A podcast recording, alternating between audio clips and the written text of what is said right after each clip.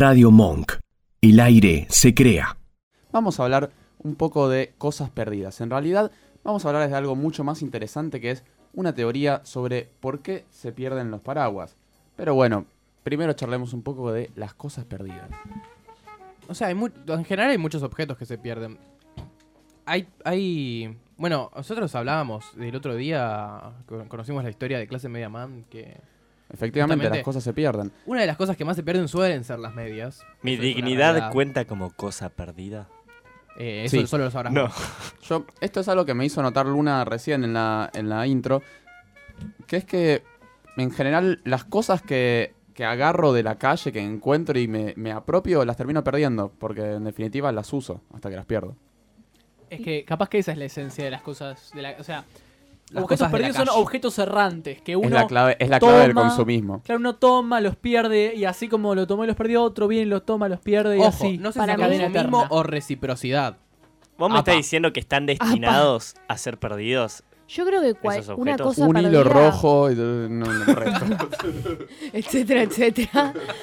Una, para mí, una cosa perdida son todas las cosas que podrían entrar en una caja de objetos perdidos, tipo en una escuela, ponele, o en una terminal de bondi o en algo así, pero que lo puedes meter en una caja de cosas perdidas y probablemente estén en alguna caja de cosas perdidas de algún lugar del mundo. Claro, pero esas cajas de cosas perdidas no tienen, tienen tipo, no tienen, son barril, barril sin fondo, esos redondo, redondo, barril sin fondo, como el de Hermione. Sí. Que Es tipo, entra cualquier cosa ahí, porque yo he perdido cosas, o sea, he escuchado de cosas que se perdieron muy grandes. Es tremendo cuando... Cosas que no entran en una caja. Es tremendo cuando perdés algo y vas a una caja de objetos perdidos y ves la cantidad de pelotudeces que pierde la gente y decís, lo mío parece bastante normal de perder y no está igual. Y sin embargo hay un mundo de pelotudeces ahí para, pa- para reciclar. Y peor, las cosas que decís, ¿cómo vas a perderla y no venir a buscarla acá? Tipo, sabés que están acá. Por ejemplo, Camperas de la puta madre. Sí, que sí. es obvio que salieron carísimas. por ejemplo, yo tengo un conocido que una vez eh, tenía que hacer una mudanza eh, y iba a ayudar a un amigo a hacer una mudanza y bueno, fue y hizo la mudanza, qué sé yo. Estaban bajando así el somier eh, y nada, lo se, me calzan al está auto. viniendo, se me está viniendo la escena de Friends. Un somier cabeza. gigante, tipo de la puta madre, pero que nada. El de la canción. ¿Qué el canción? de No lo somier. No, No, no, un somier. era, era un somier y querían un somier, querían trasladarlo porque el pibe se estaba mudando, entonces nada, lo calzan al auto y arrancan así, encaran por la autopista. Eh, y en mitad de la autopista, bueno, nada, se soltaron las sogas. Y No. cayó el somier. No, a la Cayó el Cayó el autopista. somier en el medio de la autopista. Y, ¿Y no digo, se la uno puso viene- nadie? Uno cuando viene la- manejando, uno no puede frenar en la autopista. Hizo mierda. Frenar, parar, irse a un costado, agarrar el somier con las dos manos, ponerlo arriba del auto de vuelta porque te atropellan, se hace un despelote bárbaro. Entonces, ¿qué dijeron? Bueno, se soltó, igual se soltó, ya está, sigamos. No, No, O sea pero intentás dar la No, vuelta, te no bajás po- en la próxima no, boleta Claro, y te pones sí, a andar en volvés, circo, no sé, algo, algo. avisás, pasás ¿No por se el la puso el de atrás? le pegas un grito al de Eh, atrás. no, no, pero ellos "Che, dijeron, no, no, miren, caído. no puedo hacerme cargo de esto. No se se cayó, ¿qué voy a hacer? Pero Siguieron, no se comió ni un bocinazo, por lo menos. No saben, porque de, de No, se taparon los oídos y dijeron, no, no, no, no, ya fue. Se cayó, se cayó. Bueno, ya Ah. está. Lo Y que no, se no del había suelo, pasaron 5 segundos, se perdió. Ya está. Es como cuando se te cae un anillo y lo querés ir a buscar y no lo ves y no está por ningún lado. ¿Y qué vas a hacer? ¿Vas a estar toda la tarde buscando el anillo? No, ya fue. Además, un somier no entra en una Ya caja aparecerá. de Podés estar, también podés estar tres películas de tres horas cada una buscando un anillo. Creo que existe. Pero bueno. Buena idea, patentala. Tres horas Buscando más versión somier. extendida. La versión extendida en la que dicen que muestran la muerte de Saruman. Total. Ah, El hay un somier. la muerte del somier. No, bueno, Sarumier. Lo que dijeron es, ya aparecerá el somier. En algún momento aparecerá. Bueno, y se fueron. La pregunta es, ¿qué pasa con todos los somier que se caen en la autopista? Por otro lado, Porque esos no entran Todos. en cajas. ¿Cuántos por día son? ¿Tenemos el dato? no, no, pero cree, estimamos unos dos y medio. Yo creo que si se Dos y medio desintegran. por día. Claro. Eh, ¿Y esa mitad es porque es de media plaza o...? No, se- no pues, se pueden están hacer. cortados. Ah, ah, cort- ya cortados al Sí, medio. sí. Igual- ¿Transversal o al, al tipo...? No, no, así, dos verticalmente. plazas, verticalmente. Igual, eh, como así, simulando un somier de una plaza. Claro. Eh, Igualmente Igual, lo... Nunca vi un somier en una plaza. Vi de esos banquitos, ¿viste esos banquitos que parecen muy cómodos, que están en el centro? Sí, que sí. te sentás confiado y son durísimos. Son Bueno, somiers, pero de, de, de- de madera, no. Ah, de- de- de- si de- se, de si se mármol, cae, de si mármol. se caen esos, si se caen esos en la autopista, así que. Lo interesante es te quiero ver. quién habrá encontrado el somier. Se lo habrán que. Evidentemente no hubo un accidente porque no nos enteramos como meme de la semana que, que haya muerto alguien por culpa de un somier en la De autopista. repente el somos 25 casi de un noticiero. Es como que nos hubiéramos enterado, nos Claro, hubiera por llegado la supuesto, por supuesto. Igual ellos me contaron que corroboraron que no hubiese un accidente en, la- en los horarios cercanos a la, la pérdida del somier. Bueno, estuvieron atentos a la radio. Aparentemente alguien A la fue a buscarlo y consiguió un somier nuevo. Alguien perdió un somier y alguien encontró un somier. O quizá lo depositaron en la caja de objetos perdidos. Así es la vida. Pero eso allá tiene que, no te puede ser una caja, tiene que ser como un garage más o menos de cosas perdidas. Para que te entre un somier, contame en qué caja te entra un somier. Ni cuando te compras entraba. un somier. En la de mi escuela entraba, tenían como, eran como una caja que, que era infinita. Me parece que vos eras muy chiquito, Kenia. Era una ser, cuestión de puede perspectiva. ser, Puede ser, puede ser. Como los nu- bueno. Igual típica cosa que, que en la escuela cuando encontrabas la, la caja de cosas perdidas era como, listo, un mundo de posibilidades. Habían de todo, todos los lápices, toda la goma, todo. Y era como, uy, qué tentador. Una vez perdí un nudo marinero. Lo dejé ahí, lo deposité, di- dije voy a atar mi, mi campera y lo perdí. Un nudo en sí. Sí, un nudo. No. Era, Un era nudo, una perdiste so- un era un, nudo. un ¿Qué trozo- cosa estaba Un anudada? trozo de cuerda. No, era una cuerda para anudar cosas. Entonces yo hice un nudo y lo, lo perdí. Ah, hiciste un Perdí la cuerda, perdí el nudo. Bueno. Eh, bueno, ¿qué, qué ¿Por vamos? qué? Perdón, yo- Ustedes nunca perdieron nada, yo, yo sí perdí cosas. pero no, me llama una cosa la Un atención. somier y un Mencionaste nudo. mucho los nudos. ¿Qué te pasa con los nudos? No, es que fui a una charla sobre nudos que... Un no, la psicoanalista verdad, ya no- mismo para esto. No, bueno, hay, acá hablaba sobre la relación de los nudos y, y, y la matemática y la ciencia y la vida, la sociología. ¿Y estaba interesante? Y la verdad me perdí un poco, pero me parece que, que algo tenía que ver con el psicoanálisis porque hablaron de, nombraron a Lacan en un momento. Ah, Lo- Solo eso tenía que ver con el psicoanálisis. Sí, creo que sí, no, no, no, supo- no creo que mucho más porque no dieron, no hicieron mucho hincapié, solo me dijeron, habrán dicho que, que, bueno, vemos a Buenos Aires, eh, era un mexicano, me dijeron. Nos estamos yendo por las ramas. Un mexicano. No, nunca, per- nunca perdí un mexicano Se ni una perdió, rama. se- lo que se per- el objeto perdido es el eje de este bloque. El eje de este bloque. La dignidad de Kenia. ¿Qué No, tal, mi en- dignidad está íntegra, eh. qué tal en- Íntegramente perdida, boludo. Bueno, ¿qué tal entonces si pasamos a hablar un poquito de esta, esto que descubrimos, que es el trabajo de Flora Reltig? ¿Verdad? Eh, ¿Cómo, cómo? Flora Reltig es una ¿Flora? investigadora. No, no, Floda, Floda. con D. Flora Reltig es una investigadora alemana Ah, que ha hecho un trabajo interesantísimo sobre los paraguas y bueno, acá hemos resumido un poco lo más interesante de su obra. Bien, la siguiente proposición acerca de las problemáticas condiciones existenciales de los paraguas, aquí vamos a tomar los paraguas como paradigma de objeto perdido, constituye una tesis de una alemana llamada Floda Reltig. Los escritos de la ignota filósofa se han descubierto en la década de 1970 por un grupo de investigadores etnometodológicos de la asociación IDAC, Investigación de Asuntos Cotidianos, que se proponía hallar una constante de proporcionalidad entre la utilización de paraguas y el consumo de cilantro. Interesante. Así es que, si bien la IDAC no ha llegado a resolver el asunto que traía entre manos, y la verdad que era difícil, ¿no? Porque consumo de cilantro y paraguas no le veo la... No, pero bueno, hay relación. ciertas personas que consideran que hay links ahí. Sí, de hecho, bueno, esto se refleja en graves consecuencias en la industria agropecuaria, pues afecta al sistema inmunológico de las personas alérgicas a la familia de, los, de las umbefíleras. Sí han republicado estos papers, así han republicado estos papers de la aclamada y misteriosa Flota Reltig, consiguiendo gran popularidad alrededor de todo el mundo y siendo nominados a varios premios con el Premio de Servicio Público de las Naciones Unidas por investigación certificada y puesta en valor de los usos del bien. También es destacable el reconocimiento a artistas argentinos que tanto han dedicado a los escritos de Rettig. Astor Piazzolla y Horacio Ferrer fueron partidarios y promulgadores de sus ideales, al igual que Julio Cortázar, que fue seguidor de una dinastía de paraguas alemanes, y algunos dicen que Jorge Luis Borges tiene cuentos perdidos que versan sobre los paraguas.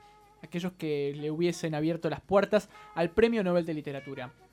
Interesante. Bueno, según Floda, la coexistencia de la necesidad de la gente de usar paraguas y la condición existencial de los paraguas de perderse hace que se complejice su producción hasta llegar al punto en que los paraguas no se puedan perder más, puesto que ocuparían toda superficie espacial posible. Qué fuerte esto, habría que Ew. explicarlo un poco lo Sí. que está diciendo acá.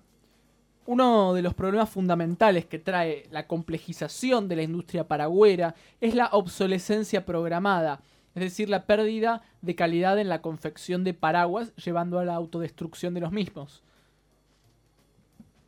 Para decirlo en términos más coloquiales, eh, estaríamos recontra emparaguados. Un poco fuerte. Ponemos en Eh. criollo qué significa esto. Básicamente lo que está diciendo es que la gente usa paraguas y los paraguas están destinados a perderse. Es parte desde esa base, digamos. Sí, sin dudas. De hecho, tengo entendido que, bueno, lo, lo- lo último que resalta Floda Reltig en su, en su tesis es que justamente la industria de paraguas, al complejizarse para tratar de resolver el, el problema de la pérdida de paraguas, ha empezado a hacer paraguas prácticamente descartables que llevan a la autodestrucción de los mismos, Claro. eh, que es un problema grave, la verdad. Sí, es un problema eh, medioambiental. grave. Sin duda, sin duda. Che, bueno, me- es grave. Me llama la atención el nombre de esta señora. Floda No, ni idea. Ah, Es alemán. Sí, una alemana, o sea, a ver, no es muy conocida, pero tuvo sus seguidores acá en Argentina. Bueno, ya leímos ahí que, eh, la- no sé, estos de, de- del IDAC eh, encontraron que había seguidores en Argentina, como todo un culto. Eh, parece que era inteligente la señora. Mira. Eh, muy, muy ligado al arte también, a la No, pintura también. te- muy loco. ver, Lo que tiene pasa es que- algunas tesis sobre pintura. Y es controversial, es controversial. Esto que dice, para empezar, es muy fuerte, porque está diciendo que los paraguas, por su, por su propia característica de perderse, pero a la vez eh, necesitan ser usados, se van a reproducir hasta el punto donde no quede nada más que paraguas en, en- En el universo. en el universo. Y como decía, es controversial. Este estudio atenta incluso con la ya histórica y aceptada teoría del eterno retorno del paraguas, que versa sobre el ciclo natural del objeto impermeable, que pasa de mano en mano, banco en banco, transporte público en transporte público infinitamente hasta perecer y volver al punto inicial, es decir, la fábrica que produce el mismo paraguas del inicio. Pero esta teoría tenía sentido hace muchos años, eh, obviamente hasta la llegada de Floda que ponen en Expone jaque. todo, claro. Sí, sí, porque bueno, después más adelante veremos acá hay- en la nota de, del IDAC resalta la, la razón por la que no tiene, no tenía, no, ya no tiene mucho sentido esta idea del eterno retorno, pero es que la, la calidad de los paraguas eh, es ya no, es imposible que un paraguas se mantenga durante mucho tiempo. eh, vienen la verdad muy berretas. De este modo, se enmarca en la tradición de Leibniz, Floda Reltig, llegando al caso, por ahora teórico, en que cuando la producción tiende a infinito, se rompe la dimensión espacial creándose una singularidad en que un paraguas se obtiene a la vez que se pierde, por lo que el límite de la pérdida del objeto es 0 y 1 a la vez. Wow, más despacio, cerebrito. Eh, es, es mu- es muy interesante, es muy interesante. Después pueden chequearlo ustedes. Y es una. Bueno, eh, esta teoría es algo que ha suscitado mucha admiración por parte. Admiración que compartían Borges eh, y Reltig por Leibniz. Es lo que probablemente hizo digna a la filósofa alemana del reconocimiento del invidente genio argentino. Seguramente, seguramente. eh, ambos también muy, muy versados sobre el tema de, de la industria paragüera. Claro, y bueno, Floda eh, en estos tratados que hace, la verdad, son bastante complejos, tratan temas que son difíciles de procesar. Si uno los lee igual se entiende, porque la realidad es que ella además era muy buena divulgadora, explicaba muy bien. Y en realidad lo que quiere hacer Floda, lo que nos da a entender, es que cuanto mayor sea la producción, más rápido tienden a perderse los paraguas. Y entonces trata de hacernos tomar conciencia del gran problema de seguir construyendo o fabricando paraguas masivamente. Y acá retoma, eh, en la nota del IDAC, retoma esto que decías vos, que decía que dice Flora, Flora en sus estudios, eh, en esta idea de que, que ya no, no- un paraguas no puede retornar nunca al punto inicial, sino que, que nos recuerda que antes, por la, por la simple razón de que antes los paraguas venían de mayor, con, con mucha... Tenían calidad mejor, la calidad de las dinastías No, de los sí, era- así como, digamos, en su momento, así como se habla hoy en día capaz, em, lo- los relatos que, que retoman una, esa, esa, esa etapa de la historia de la Edad Media, ¿no? Como por ejemplo, bueno, hasta ahora teníamos Game of Thrones con toda esa, esa construcción medieval, medieval. Y siempre en esas historias se habla de la importancia que era, por ejemplo, el, el objeto espada, Sin duda, el, sin duda. el escudo. La realidad es que también los paraguas constituían ese rol. En especial en Alemania, donde se confeccionaban paraguas de alta estirpe simplemente eh, y únicamente.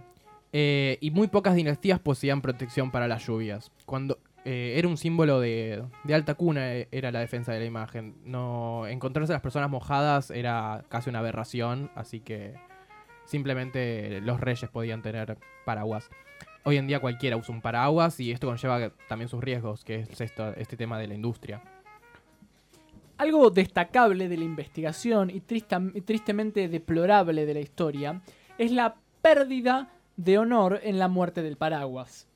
Antiguamente un paraguas moría en batalla. Según algunos eruditos en el tema, una muerte digna es un parque o descampado, a lo sumo una avenida importante o el mismísimo Arco del Triunfo. Claro, cómo se devaluó, ¿no? Eh, tre- Tremendo, la verdad que tristísimo. Una tormenta eléctrica era quizás el único fin de un paraguas, y en algunos casos de su humilde portador. Por eso hoy movimientos defensores de los derechos de los paraguas, que incluso están llegando a puestos parlamentarios en los países nórdicos. Sí, sí. Sí, eso, en países nórdicos. Exactamente. em, bueno, es verdad, la- el, movimiento, el movimiento que hay en, en torno a la defensa y a, y a recobrar un poco la dignidad de los paraguas, ¿no? A partir de lo que ha sido este trabajo muy importante de Floda, que si bien aquí no se conoce tanto, allí, bueno, en, en Noruega y en Suecia, en- entre otros países de Europa del Norte y Europa Central, eh, ha tenido mucha relevancia y por eso se están viendo resultados. Eh, recordemos que, que esto al IDAC le ha proporcionado el premio de las Naciones Unidas Sí, claro. a la de hecho, las Naciones Unidas, eh, por suerte, hace muchos años ya vienen eh, reconociendo este trabajo.